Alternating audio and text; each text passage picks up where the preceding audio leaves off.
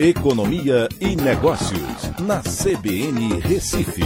Oferecimento Cicred Recife e Seguros Unimed. Soluções em seguros e previdência complementar.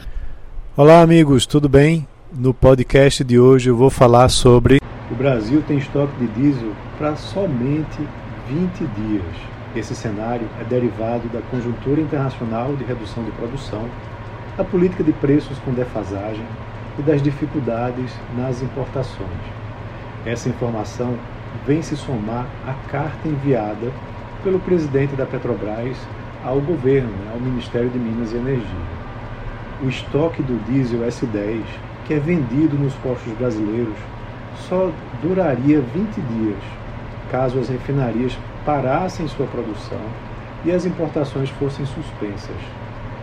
Essa informação foi reportada por uma associação de produtores, a ANP, Agência Nacional do Petróleo, e mostra o risco de desabastecimento real aqui no país.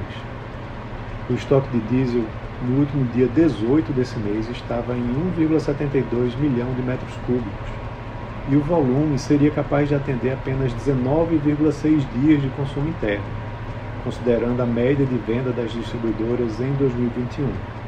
Os importadores diminuíram o seu ritmo de compra justamente por conta do preço baixo aqui no Brasil. O abastecimento interno tem as refinarias nacionais como principal fornecedor, mas as paradas de manutenção delas podem aumentar o risco de desabastecimento e racionamento, com um nível de estoque tão baixo e falta de interesse dos importadores no mercado brasileiro. Além do mercado internacional, está com uma produção e com estoques muito baixos, há outros mercados que oferecem preços mais altos que o mercado brasileiro e poderemos ficar sem produto caso a Petrobras prolongue por mais tempo esse não repasse de quaisquer reajustes internacionais.